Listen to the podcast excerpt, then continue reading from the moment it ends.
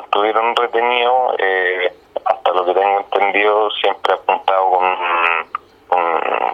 con, un fusil, amenazándolo, directamente amenazándolo.